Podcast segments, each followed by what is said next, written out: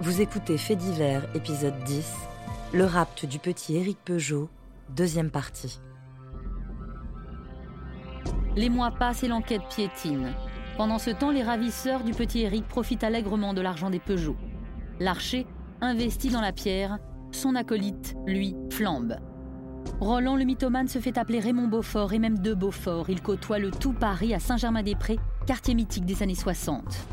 Un ami de Roland qui préfère garder l'anonymat se souvient d'un jeune homme au-dessus de tout soupçon.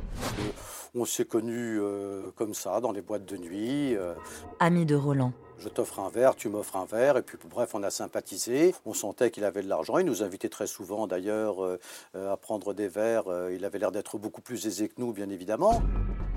Il m'avait dit qu'il habitait, euh, je crois, boulevard Suchet, si j'ai bonne mémoire.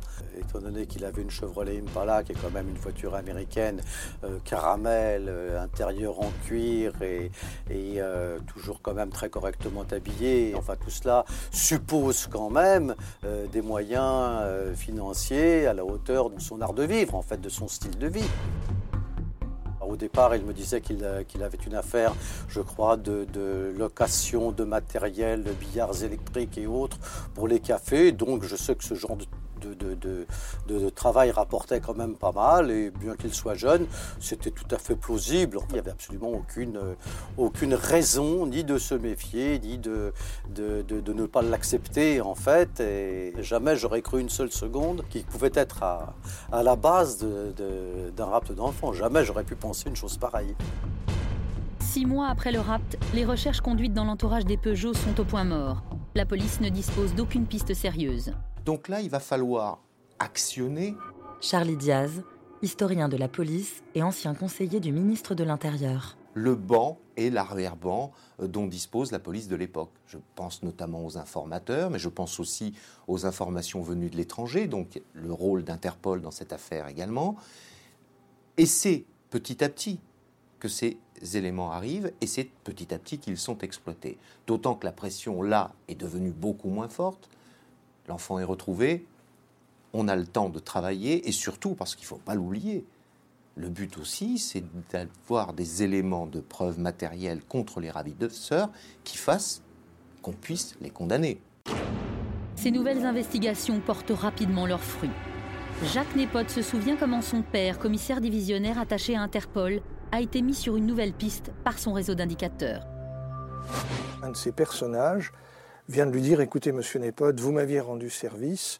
Alors je dois vous dire que depuis quelque temps, j'ai remarqué qu'il y a des, petits gars, des petits, euh, des petits, des petits malhonnêtes qui euh, étaient généralement sans envergure et qui sont actuellement en train de, en train de claquer de l'argent, de mener la grande vie à Pigalle ou ailleurs, je ne sais pas trop quoi. Et on a fait des rapprochements dans notre environnement et on se dit que ça aurait peut-être un rapport avec la fameuse affaire Peugeot. Alors mon père ayant recueilli le renseignement, l'a transmis à qui de droit au service euh, qui s'occupait de de, de l'affaire de l'affaire Peugeot. Les indicateurs d'Interpol tapent en plein dans le mille. Les malfrats sont nommément cités dans un rapport transmis aux enquêteurs.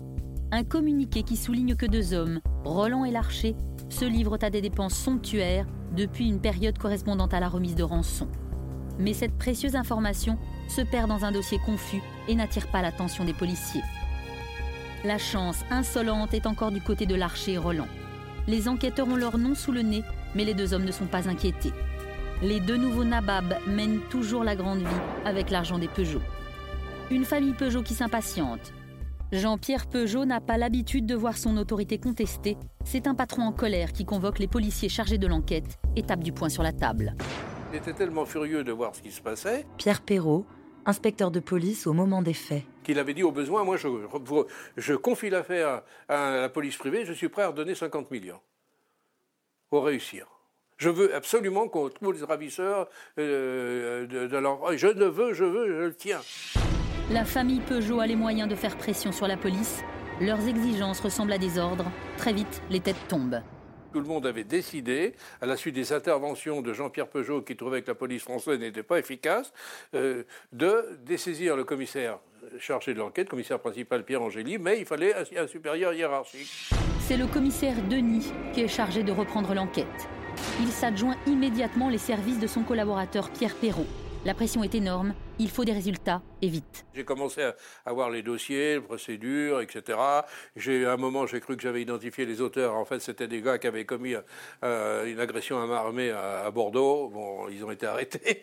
J'ai sorti une chaîne de prostitution sur les États-Unis, des gens qui envoyaient des prostituées aux États, enfin des trucs comme ça, quoi, si vous voulez, euh, autour, tout en travaillant, travaillant, et puis, euh, et puis je me suis rendu compte aussi d'une chose, c'est qu'en définitive, tout avait bien été exploité hein, par Pierre-Angèle, il a fait du bon boulot avec son équipe, ils avaient bien travaillé, etc., sauf un élément.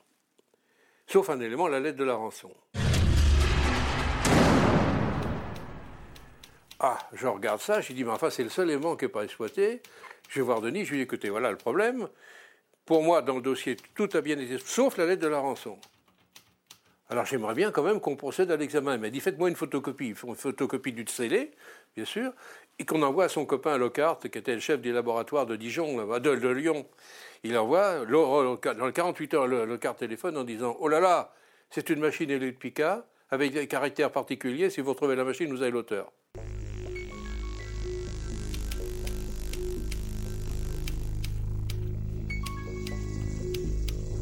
C'est un élément de base solide.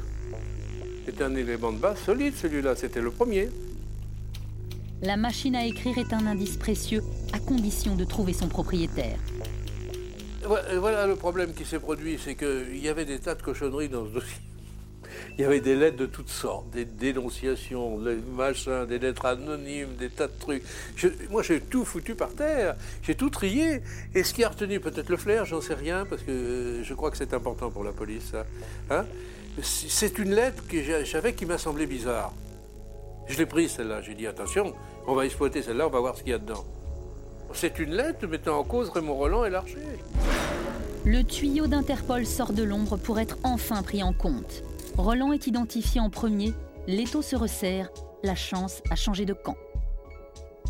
Je m'en vais voir son ex-femme, qui tenait une boutique de parfumerie rue de Richelieu. Ginette, je la, la voir, discute un peu avec elle. Euh, puis, brusquement, il dit Est-ce que vous avez une machine d'écrire Alors elle me dit Non, j'en avais une, mais j'en ai plus. Mon ex-mari me l'a emprunté, il ne me l'a jamais rendue. Ah, bon, ça c'est très bien. Mais alors, est-ce que vous avez des caractères de la machine à écrire? Ah non, moi j'en ai pas. Mais dites Écoutez, j'ai mes parents qui tiennent un café euh, à la flèche. J'ai tapé toutes les têtes de disques vous savez, dans le jukebox. Il y avait un jukebox et elle avait tapé tous les machins. le lendemain, je prends la voiture, puis hop, à la flèche. Je vais à la flèche, je vais voir les parents qui sont affolés un peu. Je dis, mais non, vous inquiétez pas, Ginette n'a rien à voir, mais je veux simplement ça. On recherche, on reprend les, documents, je trouve 25 lettres sur 26. Donc on savait que Raymond Roland était un des auteurs. Mais où il était, personne ne le savait. Roland est à Paris, loin de se douter que la police est maintenant à ses trousses. Il fréquente Lise Baudin, une ex-Miss Danemark qui l'épate avec ses largesses. La jeune femme a des goûts de luxe. Grâce à l'argent de la rançon, Roland brille dans le rôle dont il a toujours rêvé, celui du playboy fortuné. Danemark, ça représentait quand même euh, euh, quelqu'un ayant tout ce qu'il fallait où il fallait, étant très sympathique d'ailleurs, un très joli sourire. Et en fait, c'était un plaisir des yeux que de, les, que de la voir et de les voir même ensemble s'intéresser ou pas intéressés, je ne sais pas. Mais en fait, ils avaient l'air d'être très bien ensemble, ce qui était un petit peu logique, étant donné que lui était quand même euh, jeune, grand et beau, et qu'elle, elle était jeune, grande et belle. Donc c'était le couple, le couple idéal en fait. Il faisait beaucoup plus envie que pitié, bien évidemment.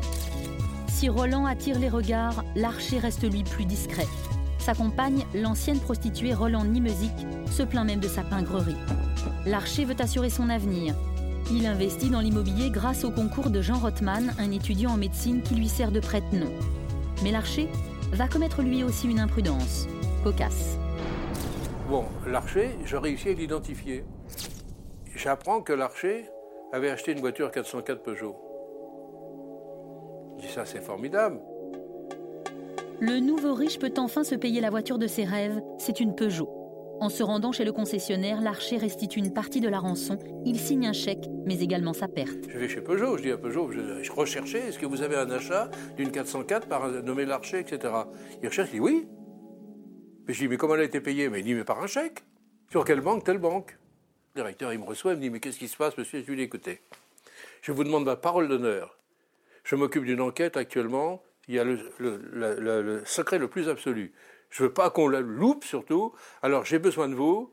Est-ce que vous êtes d'accord? Il m'a dit, je suis d'accord, qu'est-ce qui se passe? Alors je lui, lui dis, je m'occupe de l'enlèvement Éric Peugeot. Ah mais monsieur, il fallait le dire tout de suite, mais je suis à votre entière disposition, etc. Il dit, alors quoi ben, Je lui dis, voilà. Alors il fait venir le compte, sans rien dire à personne. Il regarde, il me dit, j'ai un chèque qui vient d'arriver, ils sont à Megève. Mars 1961, 11 mois après le rapt, Larcher et Roland ont établi leur quartier d'hiver à Megève.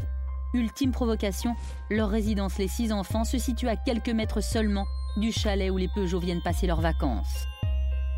Pour ce séjour aux airs de Dolce Vita des Neiges, les deux hommes ont invité leur maîtresse, mais aussi Rothman et Mitsuko, une stripteaseuse rencontrée dans une boîte de nuit de la région.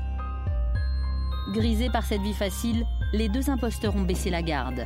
L'enlèvement est loin, ils pensent ne plus pouvoir être inquiétés. Mais dans la nuit du 4 au 5 mars 1961, le commissaire Denis et l'inspecteur Perrault arrivent à Megève. L'archer et Roland sont enfin localisés, hors de question de les laisser filer.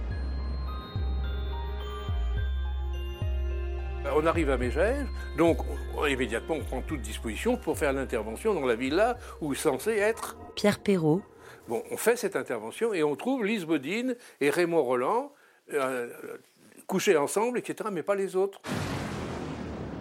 Alors on les, bien sûr, on les, serve- on les prend et avec nous, et puis on se dit mais où ils sont les autres? Et on apprend à ce moment-là qu'ils étaient partis par la route. Ils rentraient sur Paris avec la 404 en passant par la Suisse. Mais il y a eu un problème, c'est qu'à Lyon, je ne sais pas ce qui s'était passé, il y a un journal de, de Lyon qui paraît le dimanche qui relatait l'opération. On s'est dit, si jamais ils tombent là-dessus, c'est foutu, ils vont se sauver, on ne les retrouvera pas. Pour la police, c'est un coup dur.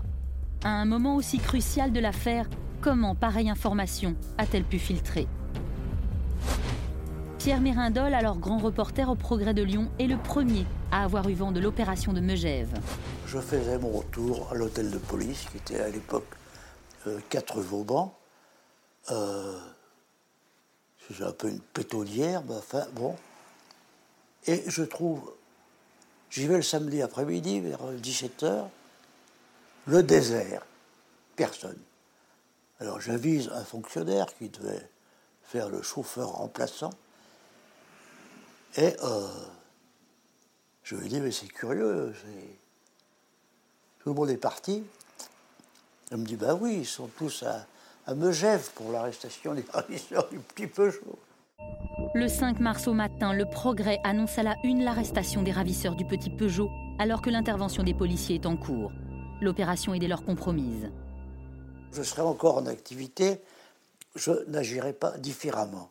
Parce que si on, on est aux ordres des flics, euh, on ne peut pas sortir d'affaire. L'archer est en fuite et à tout instant, il peut découvrir en une du journal que la police est à sa poursuite. Pour le commissaire Denis, la course contre la montre commence. Denis était fou de rage parce que euh, imaginez que tout se passe différemment, que euh, le couple qui rentrait à Paris euh, et, et achetait euh, en même temps que des cigarettes et achetait le progrès. Alors j'ai fait faire des barrages quand même sur la route, etc. Et ils ont été interpellés à Bourg-en-Bresse. Tous.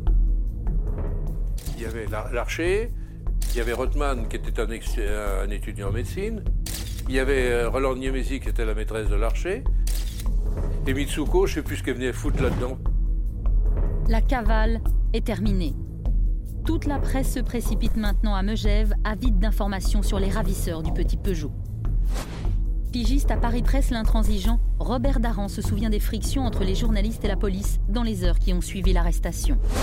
on traînait trop près autour du chalet, et puis même, euh, euh, on traînait trop près au- au- auprès des compagnes des deux ravisseurs qui ont été relâchés parce que très vite les policiers sont aperçus qu'ils n'étaient pour rien dans le kidnapping, dans l'enlèvement, qu'ils n'étaient que des complices ayant profité de l'argent du kidnapping, de la rançon. Rapidement mise hors de cause, la belle Mitsuko, qui vient de vivre plusieurs semaines aux côtés de Roland et Larcher, est convoitée par tous les faits diversiers de France. Et celle-là était vraiment euh, pas ordinaire. Hein. C'était un cas. Elle, nous a dit, euh, par principe, par définition, quand je vois beaucoup d'argent, c'est un peu mon job. Mais surtout, mon job, c'est de ne pas savoir d'où il vient cet argent. Alors, euh, je l'avais dit, vous vous êtes pas posé de questions quand même, parce que c'est cette vie à grande guide, un grand équipage qui, euh, a attiré quand même l'attention. Enfin, pour elle, c'était euh, simple, elle dit de toute manière. Nous, on n'est pas dans ce coup-là. C'est tellement vrai que on est libre comme l'air. Bon. Il n'y a aucun problème de ce point de vue-là. Les femmes n'étaient pas dans le coup. C'est sûr. Je ne sais même pas si elles ont pu savoir qu'il y avait eu un enlèvement ou j'en sais rien. Pour la police, il faut maintenant obtenir les aveux de Roland et Larcher. Les deux hommes ne résistent pas longtemps aux preuves qui les accablent. La partie est terminée. Oh, je crois que Raymond Roland a lâché le premier. Hein. Il, a lâché le premier, il me semble, les deux, oui. Et puis c'est tout, il y avait tellement d'arguments, il y avait la machine à écrire, il y avait absolument tout. Là, il y avait les preuves formelles pour lui. Et on était prêt à, faire rentrer sa femme, ou son ex-femme, qui lui confirmait effectivement le prêt, etc., de la machine l'empreinte de la machine. Tout ça, c'était. Alors, il a compris qu'il n'y avait rien à faire, quoi. Vous savez, il est parti. Il, il, faisait pas le poids. L'autre était beaucoup plus dur. Bah, l'autre, il a été obligé de, de, quand Mont-Roland a reconnu les faits, etc., qu'il a été bien mis en cause et qu'on avait quand même aussi pas mal d'éléments le concernant, il a été obligé d'avouer aussi. Ils ont avoué tous les deux. Je ne sais pas s'ils étaient vraiment partis du milieu, mais ils sont devenus grands truands parce qu'ils ont été les premiers à kidnapper un enfant dont les parents étaient riches et célèbres. Mais c'était effectivement des bras cassés. Sinon, ils n'auraient pas dépensé du fric comme ils l'ont fait dans toutes les boîtes et les casinos de la région, au point de se faire remarquer. Donc c'était quand même effectivement des, pieds nickelés. Le procès de Larcher et Roland s'ouvre le 10 octobre 1961 aux assises de Versailles. Les prévenus se présentent devant une foule hostile. Les voleurs d'enfants vont enfin être châtiés. Le procès a un retentissement immense, les ténors du barreau se pressent autour des inculpés. Tixier-Vignancourt pour Roland, Fleuriot, assisté de Binsard pour l'Archer. C'est une affaire exceptionnelle, ça ne se passe qu'une fois dans la vie à mon avis. Maître Binsard, avocat de Pierre Larcher. Et puis le rap aussi, c'était rare. C'était la première fois hein, qu'il y avait un rap d'enfants quand même. Ils inauguraient la série, si je peux dire. La tâche des avocats semble insurmontable tant les charges qui pèsent sur leurs clients sont lourdes. C'était presque un procès perdu d'avance. Ils ont reconnu les faits dès le premier jour. Hein. Ça n'a pas, l'instruction n'a pas été compliquée. Hein. On se demandait même qu'est-ce qu'on pouvait, qu'est-ce qu'on pouvait plaider dans cette affaire-là les faits étaient reconnus, la responsabilité était reconnue, par conséquent, la loi tombait. La presse se déchaîne et en demande encore. Pour les journalistes qui se substituent souvent bien volontiers aux enquêteurs, les deux petits malfrats qui vont être jugés, ceux qui ont défié une grande famille d'industriels en kidnappant un enfant, ne peuvent pas avoir agi seuls. Ils cherchent le cerveau de l'affaire et fouinent dans l'entourage des Peugeot. Une tante de la famille à la vie dissolue Colette Peugeot sera même un temps soupçonnée d'avoir participé au rapt. Mais cette campagne de calomnie va tourner court. La presse cherchait constamment à trouver derrière eux quelqu'un de plus haut placé, de plus puissant, etc., comme si eux-mêmes n'avaient pas été capables de mener seuls cette affaire, mais qu'il y avait nécessairement, au-delà, d'autres personnes responsables. Et c'est ainsi qu'ils ont mis en cause Colette Peugeot, qu'ils ont mis en cause qui encore il y avait Enfin, dans, le milieu Peugeot, ils ont cherché des responsables qui pourraient expliquer le comportement par conséquent de Larcher et de Roland. On ne les a pas cru capables, si je peux dire, d'être coupables, alors qu'ils l'étaient, et qu'ils l'étaient seuls. À leur grand désarroi, les Peugeot voient leurs histoires de famille déballées sur la place publique. Mais Roland et Larcher sont bien les seuls auteurs de l'enlèvement. Les avocats de la famille Peugeot, maître Cresteil, père et fils, jouent sur du velours. Ils rappellent les trois jours d'attente insoutenables et les ignobles menaces. Qu'allait-il faire après avoir dépensé la rançon? Se mettre à travailler honnêtement? Moi, je vous le dis, ils allaient feuilleter à nouveau le botin mondain et trouver une autre famille Peugeot. L'argument fait mouche auprès des jurés. La parole est maintenant à la défense. Tixier-Vignancourt présente Roland comme un petit paysan breton à qui Paris a fait tourner la tête. Son casier judiciaire est vierge et dans l'affaire Peugeot, il n'a été qu'un ouvrier au service de son maître. C'est au tour des avocats de l'Archer d'entrer en scène. Ils doivent maintenant démontrer que leur client n'est pas le monstre décrit par l'accusation. Euh, Florio avait repris, c'est ce qui m'intéressait le plus, avait repris euh, l'argument essentiel de la jeunesse malheureuse de, de l'Archer. Et peut-être aussi de la distorsion qu'il y avait entre la fortune des Peugeot et la misère, si je peux dire, de l'Archer. Florio mise sur la compassion des jurés et raconte l'histoire de l'Archer, cet orphelin de 19 ans, condamné à 3 ans de prison ferme pour un simple vol de bicyclette et qui sera plus tard déporté en Allemagne, battu, traumatisé. L'archer, la brute froide, se fissure et laisse apparaître un homme détruit par une société qui ne lui a jamais laissé sa chance. Enfin, la défense souligne que si la famille Peugeot a souffert, l'enfant, lui, n'a jamais subi de violence et selon ses propres mots, il s'est bien amusé. Il avait été très gentil avec euh, Éric Peugeot. Il a été l'objet de soins constants de la part de... Il le gâtait en quelque sorte. si, bien, si bien que Éric Peugeot ne s'est pas plaint finalement de cette euh, rétention abusive. Les avocats donnent à leurs clients une humanité insoupçonnée. Les voleurs d'enfants sont surtout des hommes, laissés au banc d'une société gagnée par la fièvre de l'argent. Le public, venu pourtant assister à un lynchage judiciaire, est attendri et prend en pitié les deux petits truands qui se sont attaqués aux nantis, au grand patron. L'opinion publique, la presse, etc., était très, pas farouchement, mais enfin, très fortement hostile à l'archer, à Roland. Au début, tout au moins. Parce qu'après, vous savez, quand le temps passe, les passions s'apaisent et par conséquent, ensuite, c'était surtout de la curiosité. Bien plus, puis il y avait les gens aussi qui estimaient que la fortune des Peugeot pouvait susciter des envies et par conséquent que le, plus coupable n'était pas le, ravisseur, mais la famille qui était trop riche, en quelque sorte. Mais l'argument ne tient pas et le réquisitoire de Maître Touba, l'avocat général, ne laisse aux accusés aucun espoir de clémence. Vous avez été associé dans le crime, vous devez l'être dans la peine. C'est le maximum prévu par la loi que je requiers contre vous. Parce que vous avez torturé un père et une mère. Et peu importe qu'il s'appelle Peugeot ou qu'il porte un autre nom. Parce que vous avez commis un crime inconnu chez nous et qui ne doit pas être renouvelé. C'est au nom de toutes les mères qui ont partagé l'angoisse de Madame Peugeot que je vous demande, messieurs les jurés, de n'avoir aucune pitié. La cour se retire, les jurés délibèrent en moins de deux heures. Le verdict est sans appel. Ils n'ont eu que 20 ans, parce que s'il y avait eu des violences, ils auraient eu une réclusion criminelle à perpétuité. On, comprenait qu'il veuille donner faire un exemple. Hein. On comprenait cela, il n'y a pas de doute. Vous savez, avant même le verdict, tous les avocats se doutaient que, à la rigueur, ce qu'on aurait pu espérer, c'est qu'au lieu de 20 ans, on ait 18 ans mais euh, une petite remise d'une fleur, quoi, en quelque sorte. Mais étant donné, encore une fois, le crime, euh, l'importance du crime, l'importance des personnes mises en cause, parce que Peugeot, ça n'est pas n'importe qui, on aurait enlevé un petit Thomas ou quoi que ce soit, ça serait passé beaucoup plus simplement. Hein.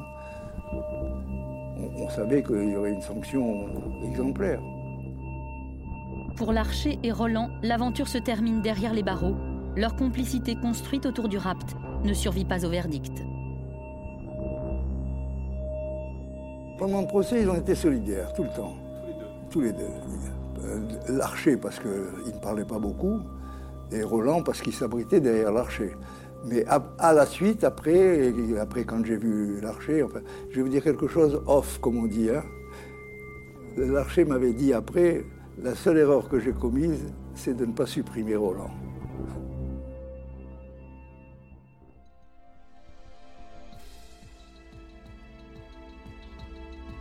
Vous venez d'écouter un épisode de Faits divers. Si vous avez aimé ce podcast, vous pouvez vous abonner sur Slate Audio ou sur votre plateforme de podcast préférée et suivre Initial Studio sur les réseaux sociaux.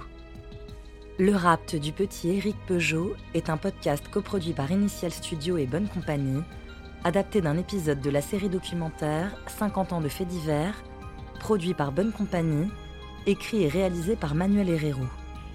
Production exécutive, Initial Studio. Production éditoriale, Sarah Koskiewicz et Mandy Lebourg. Montage, Victor Benamou. Avec la voix de Célia Rosich.